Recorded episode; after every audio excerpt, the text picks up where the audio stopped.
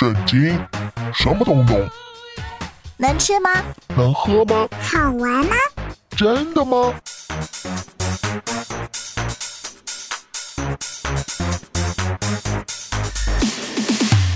圣经鸡尾酒。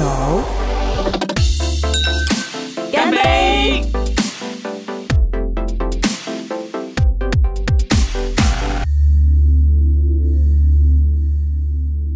亲爱的朋友，我是知心，Hello，我是小凡哥。欢迎你收听今天的《圣经鸡尾酒》。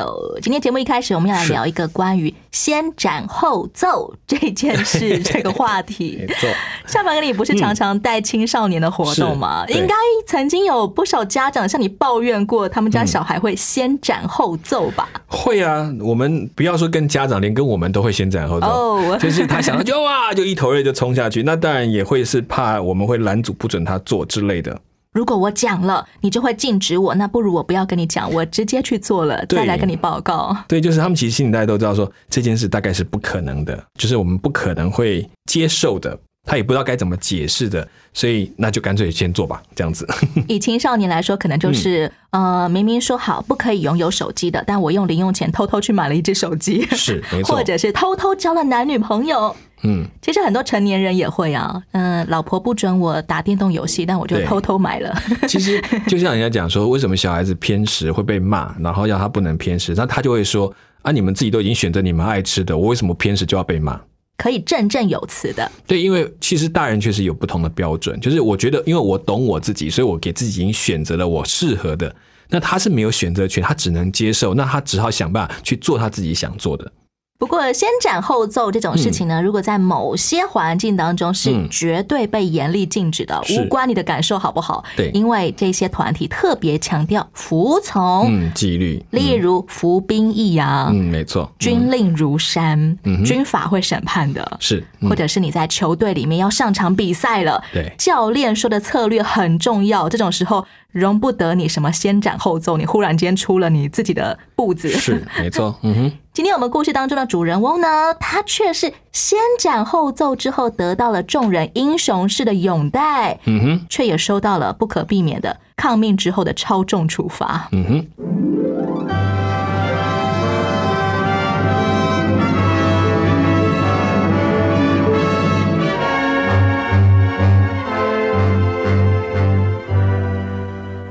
你知不知道我为什么要选你替我拿兵器呢？请告诉我，约拿丹殿下，因为你年轻、强壮、勇敢，而且坚定的信靠上帝。谢谢您。我觉得我们有许多见解很相同。我能不能问您一个问题？当然可以。您是不是觉得你父亲扫罗王有点消沉？其中一个原因是为了萨摩尔严厉的斥责，他那天自己献了祭。实在说，先知是对的，他没有权利那么做，只有祭司才能够献祭。除此之外，我军队中大多数的人都逃跑了，只剩下我们六百个人，而敌人却有三千战车、六千马兵跟无数的步兵。除非上帝出来为我们征战，否则我们会一败涂地的。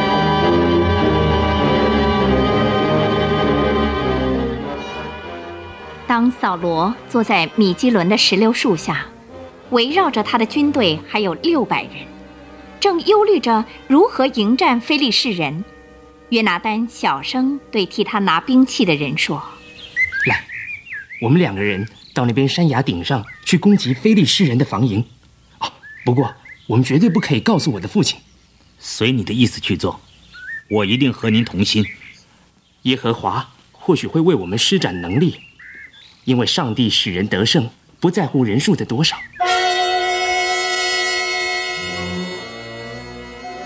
没有人注意到约拿丹和替他拿兵器的朝着山沟那边走了。我们来祈祷，求上帝给我们一个兆头，使我们知道上帝一定会帮助我们，才去从事这个危险的任务。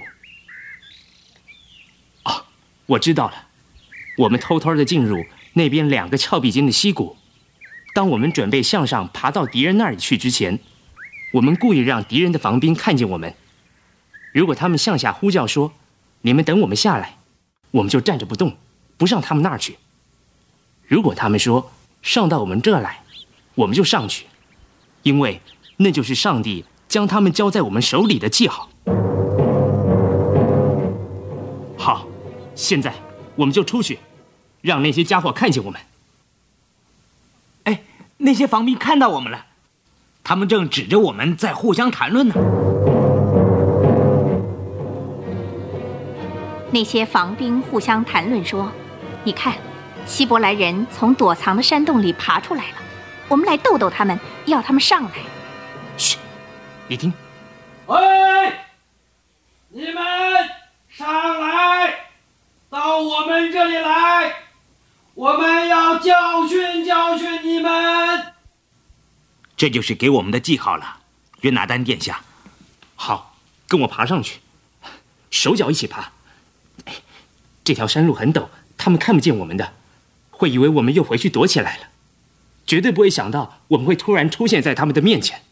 上去之后，就先把他们的前哨全给杀了，上帝一定会赐给我们胜利的。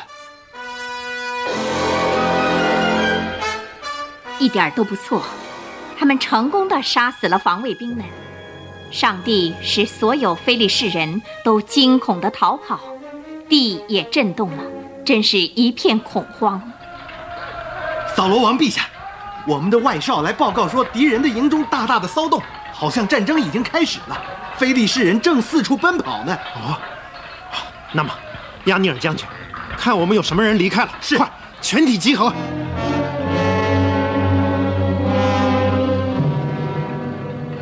禀告陛下，约拿丹殿下和替他拿兵器的人不见了。正如我所怀疑的，他没有得到我的准许，就秘密的进行了。既然他已经使敌人开始战斗，吹号角，我们也开始进攻。是，陛下。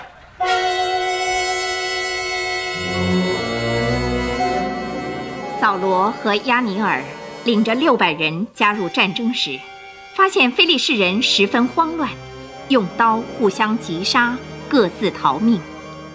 这个消息传开，那些逃亡到山里以及背叛以色列、跟随敌人的人，现在也回转来加入扫罗的军队去征战。努力攻击，追赶敌人，不可以让他们有人逃走。凡是不等到晚上向敌人报完仇而吃东西的，必受到咒诅。一天终了的时候，饥饿的人们急忙把所夺来的牛羊宰杀了，还没等到血液完全流完就吃了。禀告陛下，百姓吃了带血的肉，犯了罪。您您知道，他们实在是太饥饿了。哎呀，绝不可这么做。亚尼尔，是你去告诉他们，把牲口牵到我这里来，等宰好了、煮熟了再吃到饱为止。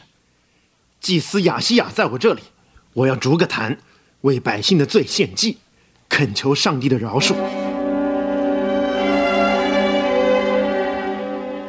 百姓吃饱又休息了以后，扫罗建议他们在夜里抢劫非利士人，直到天亮。陛下，嗯至高上帝的祭司亚西亚，你有什么话要说吗？我建议先求问上帝。对，对，当然，为我向上帝求问，我下去追赶非利士人可不可以？是不是要将他们交在以色列人手里？陛下，我非常抱歉，上帝没有回答您所求的事。啊？为什么呢？有人犯了罪吗？今天一定有人吃了东西了。亚尼尔，把军队里的长官都召来，我们要抽签看谁犯了罪。即使是我或我的儿子约拿丹犯罪，不论是谁，必定要死。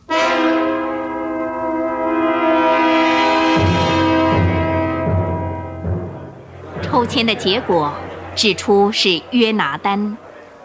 约拿丹，我的孩子，告诉我你做了什么？父亲，今天早晨您发布命令说，不到晚上不准吃东西。当时我不在场，我只不过用我的杖叫了一点面尝了尝。现在我难道要死吗？是的，约拿丹，你一定要死！不，不可以，不可以！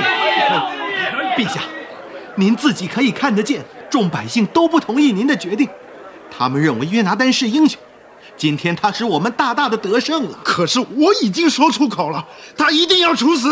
不可以，不可以，不可以！陛下，百姓们全体都说，约拿丹他使以色列获得大大的胜利，难道要死吗？万万不可！正如上帝是永存的，连他一根头发都不可伤害。百姓不允许这么做，因为今天他是和上帝一同做事。对。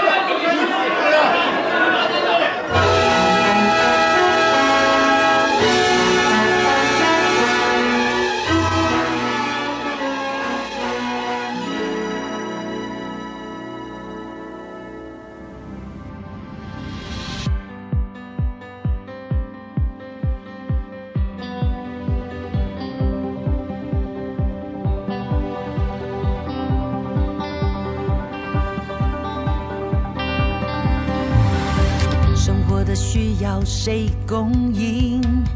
工作的重担谁挑起？心里的忧伤谁安慰？未知的前途谁指引？生命的长短谁决定？自我的价值谁定义？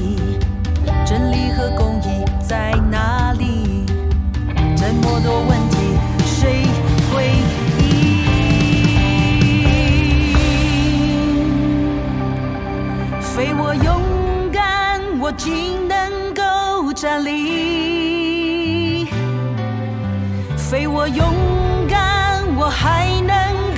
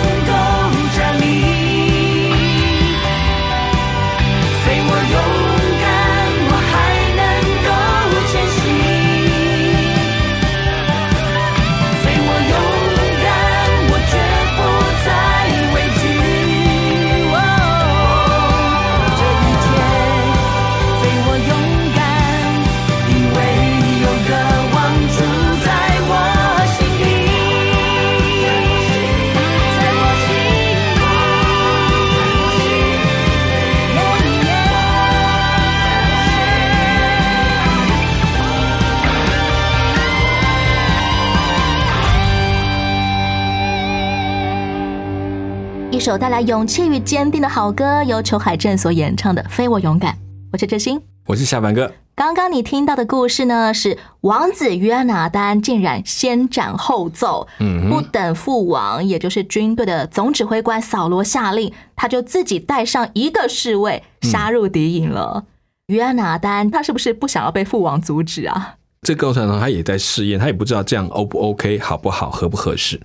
会不会在军队当中带起一种不好的？呃，势必是会、嗯影响。对，因为他其实你说他好一点，他叫随机应变，看不到状况，所以他总要去了解一下，才能做下一步的动作，这是好的说法。但是你也可以说啊，就是说他不把他的指挥官看在眼里，这也可以是这样讲法。不那么的听命顺服。是，没错。约纳丹他身边有一个拿兵器的人，嗯，这种形容指的是贴身侍卫吗？是他特别像，有点像我们讲侍从官，就他要跟着这个主子到处跑的，就是随时要帮助他、要保护他的，要以身舍命来保护他的模式，那种保镖一样，他想尽办法保护他的主子的一个人。当约拿丹邀请这个拿兵器的人，哎，是你跟我一起杀过去吧，就我们两个人哦。嗯，这个人却说：“我必跟随你，与你同心。”显然他不是只有服从而已，他是心甘情愿的勇敢起来耶。对，所以这个人通常是指说他十分信任的，跟他有特殊关系的一个人，所以他是认主子，就是认跟他的这个官，而不是跟认整个军队的。紧接着，约拿丹他就来寻求上帝与他们这场冒险行动同在的证据。嗯哼，当菲利士的守卫看见，哎，只有两个以色列士兵偷溜杀过来时，嗯，就轻敌说：“好啊，你们上来啊！”嗯，没错。这些我很好奇的是，我们现在还能够像约拿丹这样向上帝求证据吗？好像有一点轻率耶，好像很多人会祷告说：“主啊，如果我今天遇见了那位帅哥，那么我就确定他是你量给我的另一半。”我想大家可以去思考一下，就是说，在这种特殊的情境之下，你实在没有办法来了解到底我该不该做这事情，可是看起来时机又这么好，所以他可能用了一个祷告来帮助他去做这个决定。但如果你看这门圣经，这种情况毕竟不是那么的常常有，也都是在紧要的状况，他无法可施的时候，才用这个方法来去做测试来了解。所以这是特殊的状况，并不是每一次都可以这样。如果有很多你已经可以获得证据的方法，你不见得一定要用这种极端的方式来处理。约拿丹显然处的是一个蛮危急的状况，毕竟他们已经被冰困了好多天了。是以约拿丹来说，不管他是要偷袭过去，还是他要跟上帝求证据，他都需要有十足的信心才能够去行动。嗯，在这个过程当中，他的信心到底是怎么来的呢？我我觉得他一开始要去做这件事情的时候，他心里的信心就已经在坚固，他甚至已经祷告了。就他不是就这样贸然就去，他是想到哟，这是一个机会，我来祷告，我想去试试看，沿路上再求一个印证。这已经不是光是他在，我觉得在出发前他已经在准备自己了，他也看到这是个机会，所以他用这样的方法再次鼓励跟他一起去的这个侍卫兵。就像圣经上大家津津乐道的，大卫击杀巨人歌利亚的时候，并不是当下才忽然间很有勇气，而是他一直以来都在练习投石，嗯一直以来他都相信上帝高过一切。嗯，他一直经历了这么多的危机，他知道这时候是上帝拯救的时候。最后，约拿丹跟侍卫两个人一上去就杀了二十几个人哦。对。紧接着才是扫罗跟躲起来的以色列军涌出来乘胜追击。嗯哼，为什么这种时候扫罗他忽然间就规定全以色列人，你们没打完仗就通通都不准吃东西？是，这是什么不近人情的规定？欸、其实你从这个战役，他扫罗出现一个很大很特别的状况，从一开始他不让大家出去打仗，也不刻意想办法去求战，就把他守起来躲起来。你会发现他自己自卑跟害怕的那个心情到了一个极致。他觉得打不赢，他忘记前面打过赢的机会，他就不再寻求去打仗的机会，他就躲着，也不去问要不要去打，他就躲起来，让所有人都不要动。可是反过来，当他看到一个机会，觉得该是打胜仗的时候，就派所有人都全军都去打这个仗，还不准任何人的吃喝。他在一个从极度自卑到极度骄傲或极度焦虑的状态所做的决定。好大的反差，对，不管是躲起来还是不准吃东西，这两种都是不好的极端。对，你发现他其实他对他自己这个王的身份已经开始出现极大的焦虑感，所以一个方面怕打败仗，不要去打仗；一个是掌握了好机会要打仗，我要打一个漂漂的仗，我要告诉人我是王，你们一定要听我的。这件事情就变成他在生命中一个最大的危机。接下来，扫罗一连串的命令也真的是让知心我读圣经每次都觉得好烦啊！这个人干嘛反反复复的？一下说不能吃东西，但是呢，以色列人到了晚上实在是太饿了，一整天都没吃东西，所以就肉还没放完血就煮来吃。嗯，扫罗就只好说：“好吧，好吧，那如果你们真的要吃东西，那就带来我这里，统一杀，呃，正式的放完血才可以吃。”对，再来又出现了。约拿丹没有听到扫罗下的禁食令，他就吃了野外的蜂蜜。嗯，然后扫罗就忽然严厉的说：“一定要处死儿子约拿丹。”嗯，这是丧心病狂的进程吗？其实你有没有发现，就是他在执法的这件事情上，他已经不是在一个公平的标准上去思考，怎么样对他的军队最有利的方法去执行。他一直在展现，就是说我是王，我一定要做出像王一样的那个动作。大刀，然后狠狠的有律法的，或者是我开恩，这个概念都已经帮他失去一个做王那个为上帝服侍众人的心，已经不见了。扫罗想要显出我才是最有威权的那个，我是那个权柄的份，我说是的，就是啊。你们说没关系，我开一个恩就 OK，大家都过去了。这个过程在当中。那么怎么解释最后大家在抽签说到底是谁有罪的时候，嗯，真的抽出约拿丹的名字呢？难道上帝也认为约拿丹有罪吗？在这件事情上，他确实违背了扫罗的命令，没有错，不可以吃东西。他确实吃了。这件事情只是显出一个事实来，可是他怎么去做这个决定？他好像要坚持说：“不行，不行，我答应上帝的，我一定要做到。”然后就把这个事情弄拧了。他比是在彰显我是一个上帝拣选的王，我要像王一样的执行工作，所以我一定要杀了这个人。他却没有反过来去问说：“我为什么当初要做这个决定？为这个决定而认错？”这件事情他就没有去反过来做出来。大家现在都为约拿丹求情，就保了约拿丹一命。是，但是这种做法会不会跟上帝把约拿丹抽签抽出来相违背呢？其实是违背的，只是说在这件事情上面，扫罗没有往回头想这件事情，他是用什么心意来定下的规则。上帝只是显出一件事，你所说的这个事情，我帮你抽出来。对，这个人没有按照你讲的事情去做，但是上帝并没有说我要怎么去责罚这个事情，而是扫罗自己决定要责罚什么。他向上帝轻易的发誓这个事情。这个东西就是很重要的一个规则在里头了。好像有很多上帝的心意是我们如果没有去问，没有去思想，我们就不会得到那一部分的答案。扫罗停在那边，他只是想我要这样，上帝你要为我背书。好，那现在事情发生，那你告诉我你要怎么办？你用我的名字起誓，你要这样去做，那你接下来怎么做？所以扫罗骑虎难下，我一定要杀，但是好不容易百姓都保了，他又说那就算了。他们有回到上去去问，那怎么办？你可以饶恕我轻易下了这个指令吗？我轻易用你的名字所立的所立的约吗？所起的誓吗？你可以饶恕我吗？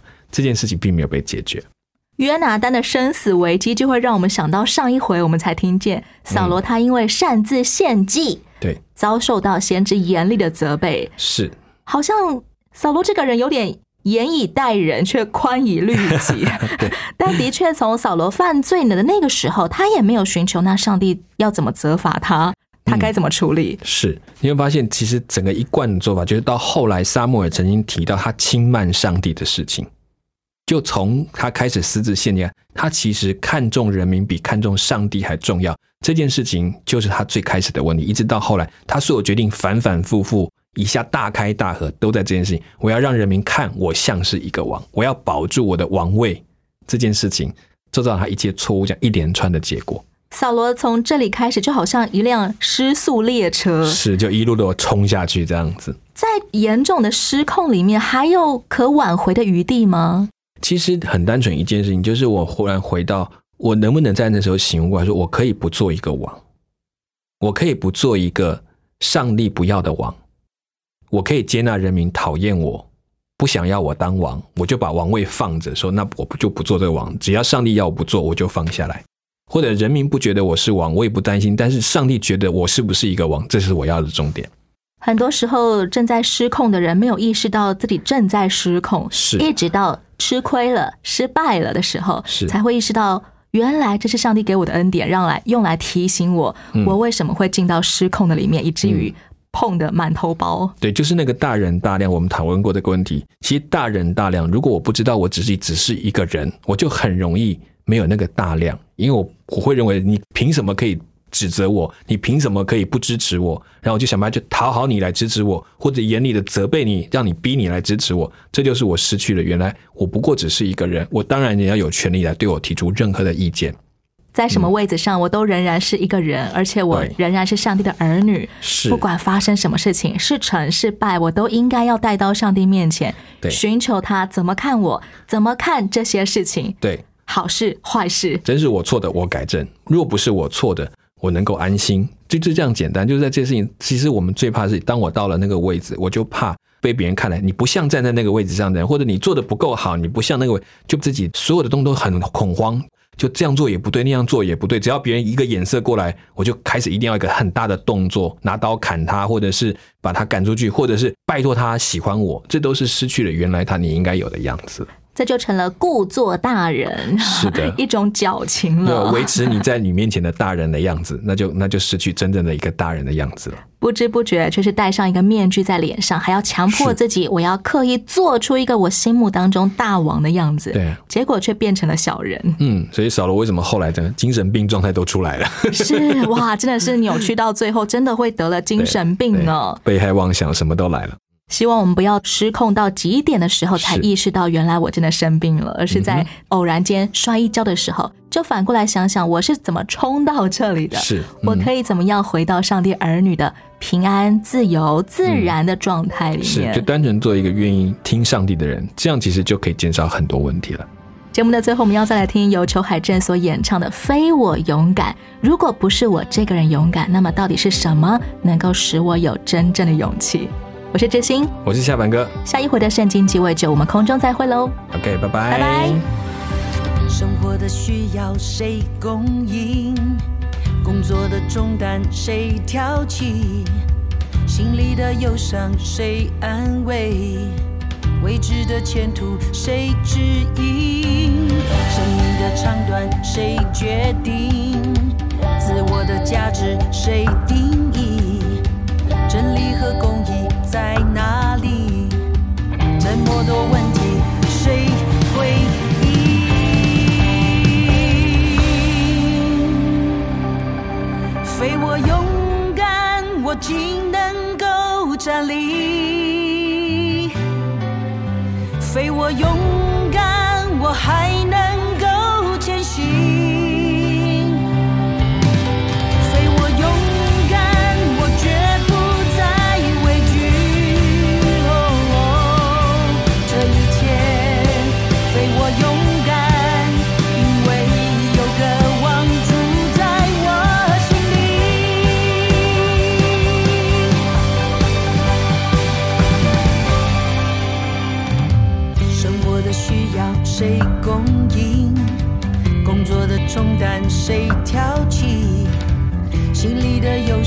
谁安慰？